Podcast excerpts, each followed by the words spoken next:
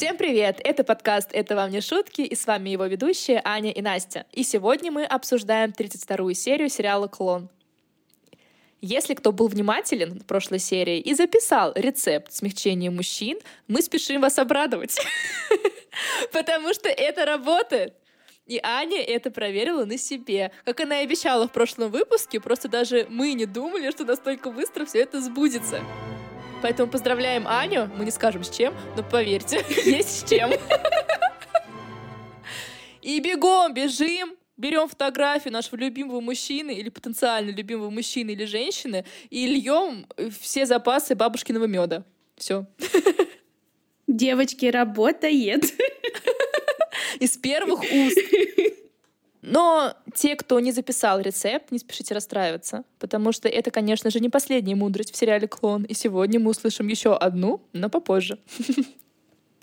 И давайте не будем вас томить и приступим.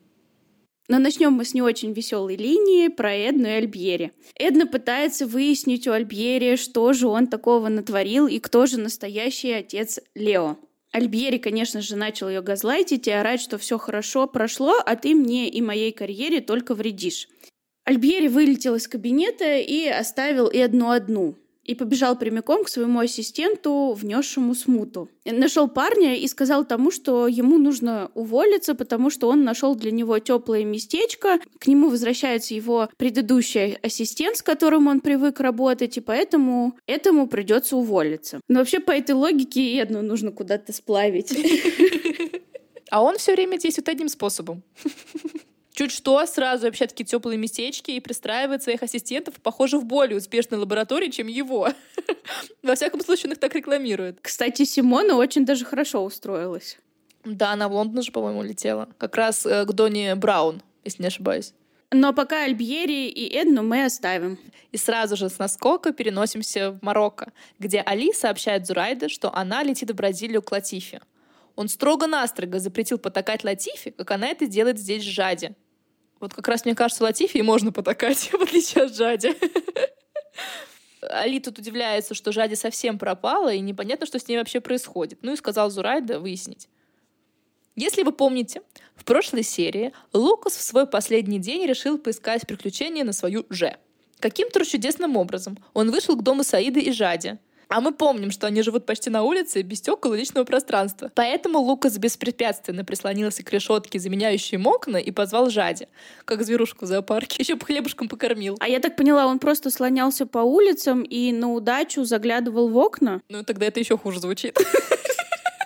Что за непонятный извращенец-иностранец? Ладно, что мы там с мужем делаем, какие ему танцы танцую. Ну, в общем, поманил он Жади. Она к нему как завороженная зашла. Конечно же, сразу его увидела, и она была вот именно в этом помещении, куда выходит это окошко. Говорит ему, чтобы он уходил, иначе Саид его убьет. Он ее спрашивает, почему она ушла из шатра, и, не дождавшись ответа, заявил, что уедет только с ней. Ну какие громкие слова. И посмотрим, насколько они правдивы и насколько они сбудутся. Он ей сказал, уходи, в смысле из дома Саида, сейчас или никогда. И они сцепили свои ручонки через решетку. Как жить с такими окнами, я не понимаю. Они же на Медину выходят. То есть там постоянно грязно, шумно, любой может мусор тебе кинуть, плюнуть, да и просто подслушать, что дом творится. Тут через пластиковый стеклопакет куча мусора и какой-то пыли непонятной, а там что происходит? И слышно на тринадцатом этаже, что происходит на первом, на улице. А тут прям вот-вот люди ходят, торгуют рядышком. Кстати, Жади сказала Лукасу ждать за углом ее дома, и она придет. У меня тут э, вопрос. А у, он что, какой-то план придумал? У него есть билеты, и, а у нее паспорт? Я тоже про это подумала, но мне кажется, тут не стоит вообще логику искать, потому что, конечно же, у нет ни билетов. Извините. Ни билетов, ни паспортов. Еще и деньги украли у Жади. Как мы помним, у Лукса нет своих карманных денег. И он не может себе позволить снять квартиру для своей любимой девушки в Рио, и уж тем более не может позволить, наверное, купить такой дорогой билет из Марокко в Бразилию. А, ну все нормально, а то я начала переживать уже. Ну, значит, пошел наш герой-любовник подпирать стены домов, а Жади начала собирать чемодан. И тут к ней как раз пришла Зурайда. Жади попросил ее уйти, чтобы на Зурайду не обрушилась кара небесная. Зурайда, конечно же, начала в своей манере причитать, кричать, а что будет, если Лукас ее бросит? А почему если? Но Жади говорит, что она будет наконец-то счастлива, и начала расписывать ей альтернативную свадьбу с Лукасом, и почему-то в арабских традициях. И значит, она тут стоит, распинается, тратит свое драгоценное время, которое должна была употребить на сбор чемодана и скоропостижное сбегание из дома, чтобы описать словами, как Лукас будет ей ноги намывать, полотенчиками обтирать и обмахивать ее всю розами. Кстати, это, возможно, единственная свадьба Жади и Лукаса, которую мы увидим в этом сериале. Фантомная причем.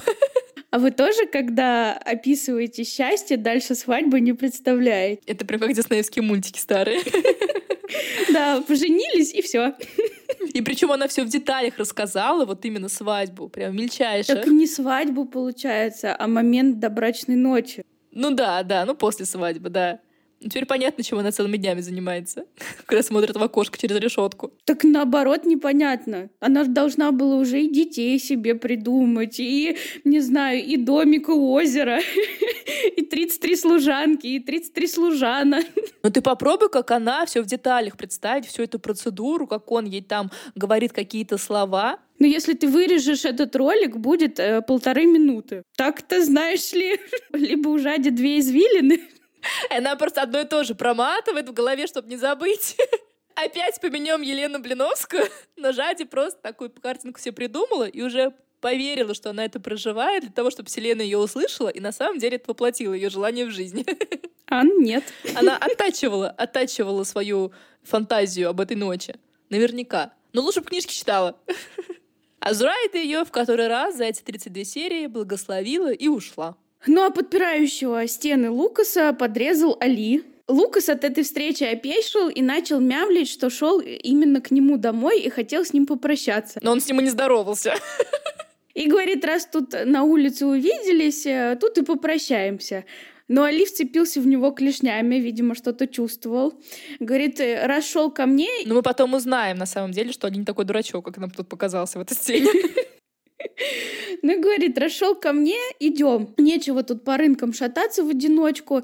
И утащил Лукаса за собой. Ну, а наша Жади, наконец, собравшись, вышла с очень маленькой сумочкой. Э, то есть там реально редикюль, и я не помню, мне кажется, она собирала вещи в чемодан, а вышла вот с этой барсеткой. У меня бы даже трусики туда не влезли. Ты просто ходишь в трусах-парашютах. Зато тепло. С начесом.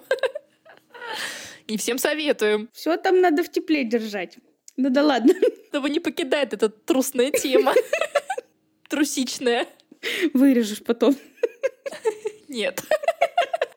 Ну и значит, выходит Жади из дома, служанка за ней бежит, кричит, а Жади, счастливая, не обращает на то внимания, выходит и понимает, что Лукаса нет. И в этот самый момент к ней подходит Саид.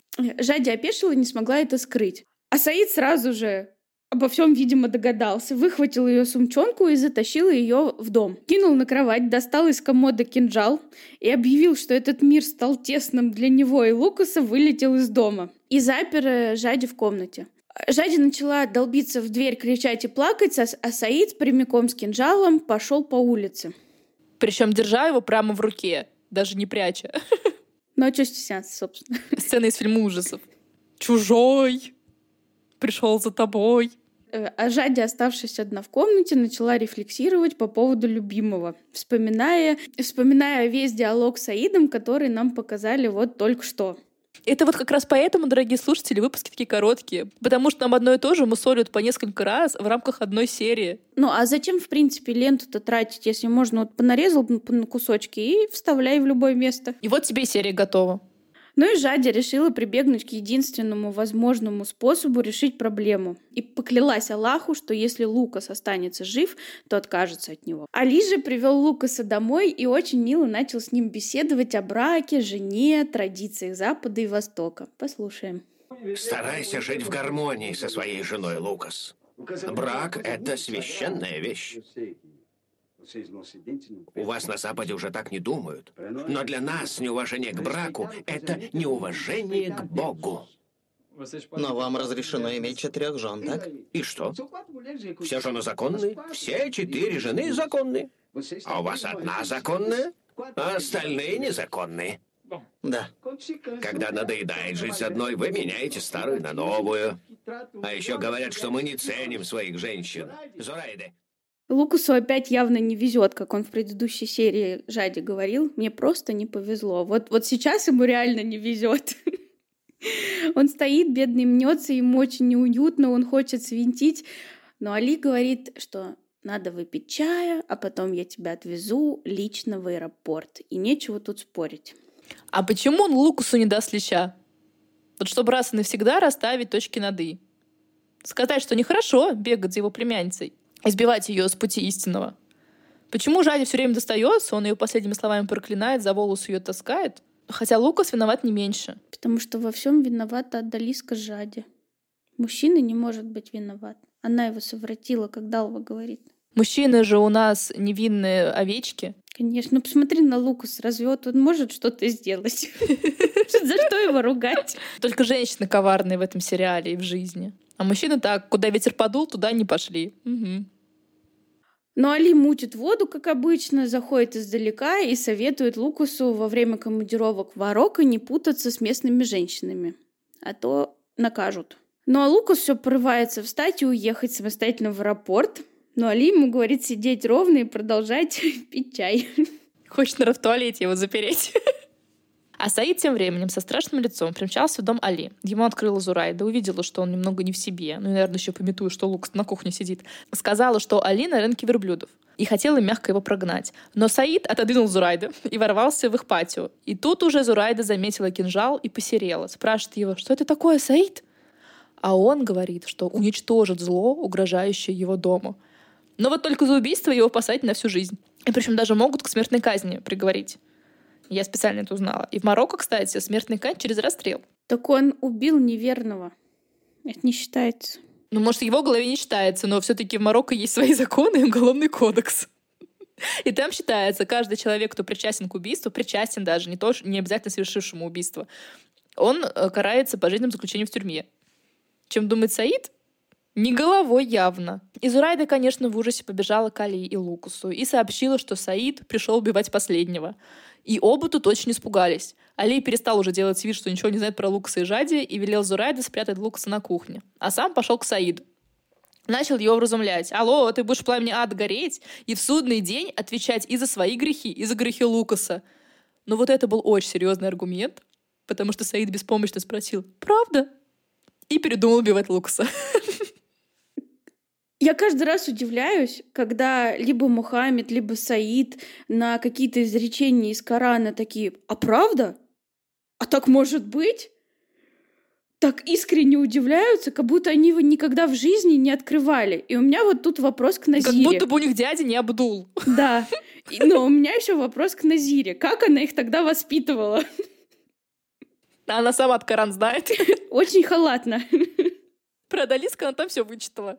А то, что мужья и братья ее должны делать, почему-то не изучила и до них не донесла. Ну, вернемся к Саиду. Али сказал ему, все, иди налаживай отношения с женой и никому не рассказывай о ее похождениях, чтобы позор не возорился в их доме. Хитро, Али. А Саид и пошел. Али прибежал на кухню, схватил лук с подмышку и повез его в аэропорт. А наша малохольная дома уже успокоилась, когда Саид пришел, и робко спросил его, где кинжал — Саид от нее отвернулся и холодно сказал, что дядя Али его забрал. И Жаде тут сразу все просияло, и ей уже, видно, полегчало. Ну а Лукас уже добрался в Бразилию. Дома его, естественно, встретила Далва, которая сразу же на него налетела с переживаниями, что он притащит в дом эту женщину. Лукас отвечает, что и притащу. Говорит, что отныне будет самим собой, ему все равно, что Далва и отец о нем подумают не разобрав сумки, сел звонить, заказывать опять билет в Марокко. А нельзя было просто не улетать? Али же не мог пройти паспортный контроль. У меня такой же вопрос. И причем я погуглила, сейчас перелет Марокко-Бразилия занимает минимум сутки. А что было в 80-х? И, конечно же, нет прямых рейсов. Там минимум одна пересадка, а чаще две. Я молчу про стоимость билетов. А они так спокойно летают, будто Москва-Сочи и никаких у них нет джетлагов и опухших ног рук. И в одной и той же одежде. В жару, из жары в жару. Лукас хотя бы в душ сходил сначала. Он кидает свои вонючие сумки Далви. Ну а Далва, конечно же, сразу побежала стучать Леонидасу который сидел в офисе с Лобату и удивлялся, в кого Лукас такой импульсивный и эмоциональный. Вопросики. Лобатый ему, естественно, заметил, что ты вот, это вот ты, только что вот и в эти магазин купил. Леонидас резонно заметил, что это он сделал для того, чтобы и Ветти занялась делом и отстала от него. Так что это рациональный поступок. Сразу видно бизнесмен. И тут входит э, в кабинет секретарша и говорит, что пришел в гости Альбьери. Леонидас резко отвечает, что видеть его не хочет, и скажите ему, что на совещании. И вот пока Далва стучала Леонидасу на Лукаса, Лукасу позвонили из Марокко, а звонила ему Жади и трагическим тоном сказала не прилетать. Жади, ты шутишь? Вернись к своей жене, Лукас, будь Будь счастлив, а я буду счастлива со своим мужем. Жади, я хочу жениться на тебе. Все будет так, как мы мечтали. Я пойду против семьи. Я справлюсь со всем. Забудь меня, Лукас. Прошу тебя. Ты обиделась, потому что меня не было? Зараида должна была тебе рассказать, что я встретился с дядей Али. Нет, нет, нет, не это. Ты разве не понял, что я разлюбила тебя? Теперь я люблю Саида. Я... Я любила тебя, но любовь прошла. Я устала любить одного. Одного тебя, только одного. Поэтому не ищи меня. Не ищи. Не порть мне жизнь. Забудь меня. Ой, я бы на месте Лукса очень обрадовалась, что мне не нужно двое суток обратно лететь в Марокко. Через семь пересадок. Но мне кажется, Лукас буквально воспринял, что нужно вернуться к жене. Но, может, я ошибаюсь. Ведь мы не знаем, что будет дальше. И Зурайда Жади говорит на том проводе, что вот судьба такая у тебя. И ведь правда. Она пообещала Аллаху, что забудь Лукса, если Саид его не убьет. Так Саид и не убил Лукса. И вот он, истинный Мактуб, Жади. Э, но ставим наши разбитые сердечки и вернемся к Альбьере, который, конечно же, не дурак и понял, что Леонидас ему соврал. И метал по этому поводу перед Эдной. А та все не оставляет мысли об отце Лео. И Альбьери начал выкручиваться, сказав то, что тогдашний ассистент перепутал этикетки, и вот случилась подмена. И если Эдна его любит, то больше никогда не будет про это вспоминать. Эдна сразу растаяла, засюсюкала, обняла своего муженька, а он тут же беспокойно спросил, не хочет ли Деуза отдалить его от Лео. И опять начал про то, что он потерял всех, кого любил, всех отобрала смерть, и вот он один, бедный, несчастный. Никто его не любит, и любить ему больше некого. И все это говорит своей жене. Но мне кажется, она уже привыкла и даже не обиделась. А что у нас у Ивети? А Ивети у нас, похоже, купила помещение для магазина, или для чего там она хочет его употребить, любуется на это помещение и говорит, что сначала его покрасит и сделает ремонт, а потом уже решит, что тут будет. Великий бизнесмен и Ветти. Просто в нормальном мире, насколько я знаю, но я, конечно, тоже не бизнесмен. Сначала есть идея, а потом уже под идею делают конкретный ремонт. Просто по логике Ветти можно в одних и тех же декорациях продавать рыбу и бриллианты. Но Лауринда, слава богу, поумнее Ивети, и говорит, сначала решаем, что тут будет, и только потом делаем ремонт. Ивети похлопала глазами и говорит, что ведь нужно еще найти деньги на этот ремонт. А на заднем фоне, в такси, вокруг них колесит Леонидас и смотрит на Ивети. И, судя по всему, это не первый и не последний круг его по этому кварталу, потому что он говорит такси, ну давайте еще разок проедем, я просто подбираю квартиру в этом месте. Ивети же сказала Лауринде, чтобы та не приставала со своими глупостями, а то у нее голова уже идет кругом. Так она еще даже ничего не начала. А сейчас внимание, мы вам обещали, и мы сдерживаем свое обещание. Достаем наш блокнотик и записываем мудрости от Лауринды и Вети, и все в одном аудио. Знаешь, что я тебе скажу? Ты должна стать сеньор Леонидусу подругой, быть с ним, выслушивать его, помогать решать проблемы. Ты что? Я так делала, и все получалось здорово. Помнишь того парня, с которым я познакомилась в Танзале? Тот, который потом уехал. Он страдал. Ему не с кем было поговорить. А я тут как тут. Никуда не спешу, слушаю его, проявляю понимание. Это не для меня. Эти штучки с верным другом – самая большая глупость на свете. И Ветти, это я тебе говорю. Верный друг – это верный друг. И ничего больше. Можешь мне поверить. И это говорит опытный специалист. Нет, это правда. Послушай, мне это не нравится. Это поплачь на моем плече. Мужик сидит рядом и заливает тебя слезами, а ты начинаешь думать, что никто не понимает его, как ты. Никто не может сделать его счастливым. И как только ты начинаешь говорить ему об этом, ты видишь, что ты для него только друг и ничего больше. Но если я помогла ему... Линда, мужчины горды, но они ненавидят женщин, которые видели их слабость. Им комфортнее в компании женщин, которые их унижают, а не жалеют. Ань, ты с какой подход? Давай воплотим это на практике. Одна за Лауринда, другая Ветти. Ну, я воплотила свой подход э, в форме Лауринды, видимо. Девочки, на это может понадобиться очень много лет. Если у вас нет в запасе лишних восьми, то даже не нужно начинать. Если вам 15, то можете действовать.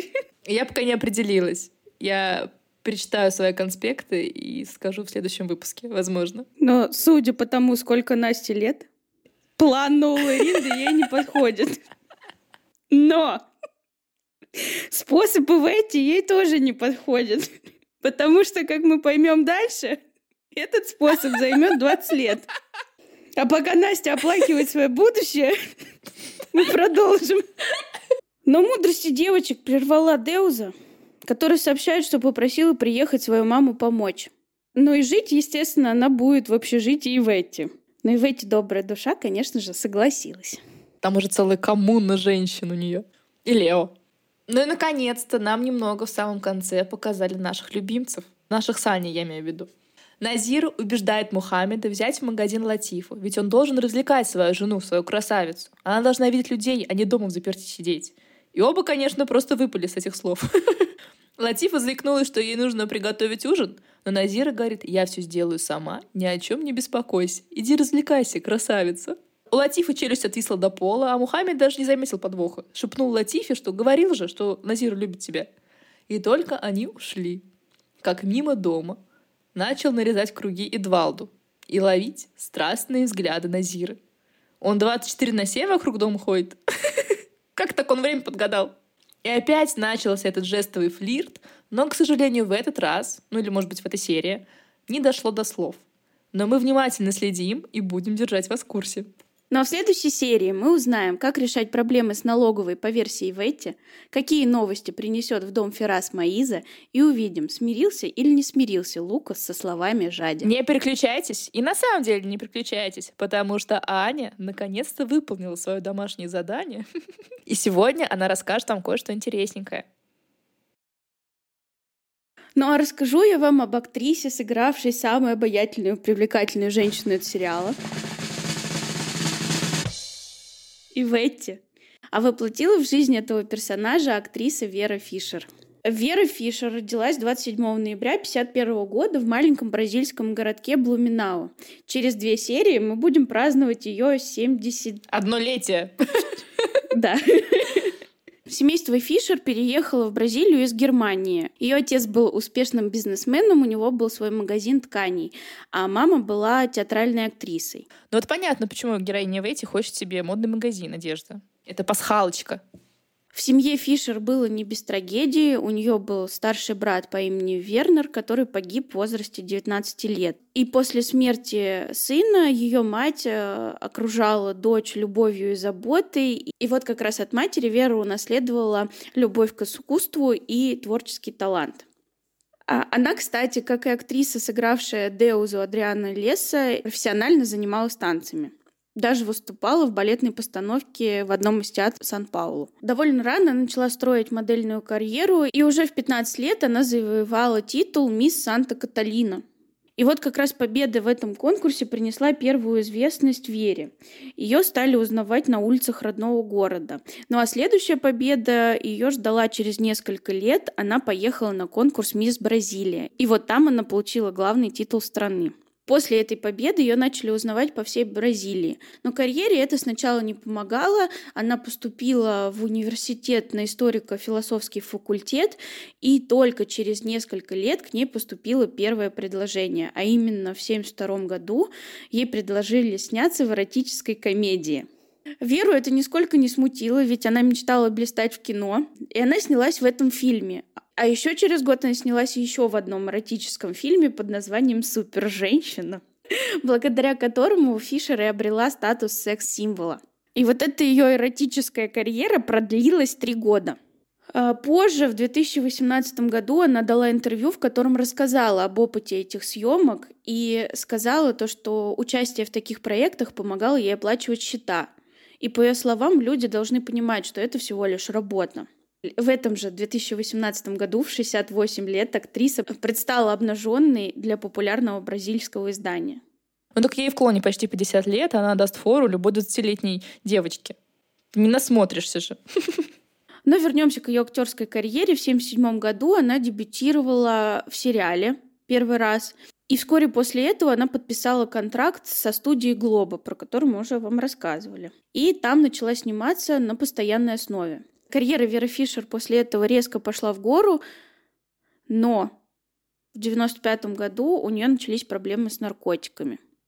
Она начала приходить на съемки в неподобающем виде, могла не работать, закатывать скандалы, и все это привело к тому, что телеканал разорвал с ней контракт. И Вера Фишер практически на три года исчезла с телеэкранов. Но она у нас крепкий орешек и начала бороться с зависимостью. И все-таки вернулась на телеэкраны, но сначала на второстепенные роли но отыграла так хорошо, что оправдала доверие киностудии и вернулась уже на главные роли. За то время, что она боролась с зависимостью, она очень сильно набрала в. Но когда она вернулась, студия помогла ей оплатить персональных тренеров, и в дальнейшем Фишер даже сделала несколько пластических операций. То есть у нее не все натурель? Меня сейчас расстроили. Там почти все переделано. Ну, точнее, сделано как было. Нет, ну на самом деле, даже если все это сделано, то сделано очень аккуратно, потому что, мне кажется, все мы видели этих звезд, которые в отчаянно бегут за угасающей молодостью и накачивают себе вот эти необъятные щеки филлерами, как Мадонна, например, и таким образом э, делают себе намного хуже, чем они были до. Но у Веры Фишер, конечно, все очень красиво, аккуратно, и комар нос не подточит, как говорится. Да, сделали как надо. Сейчас делают хуже, чем в 90-х, получается. Я думаю, там изначально были очень хорошие данные внешние, природные.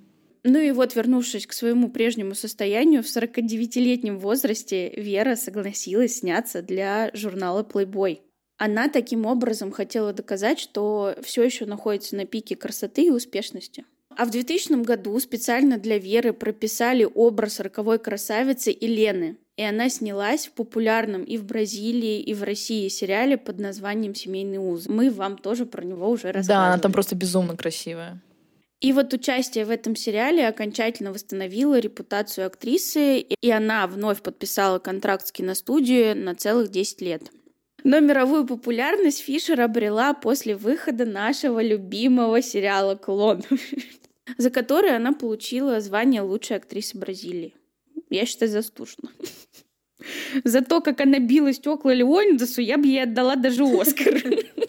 Карьера Веры развивается и в настоящее время. Она активно снимается в сериалах, считается одной из самых высокооплачиваемых звезд на бразильском телевидении.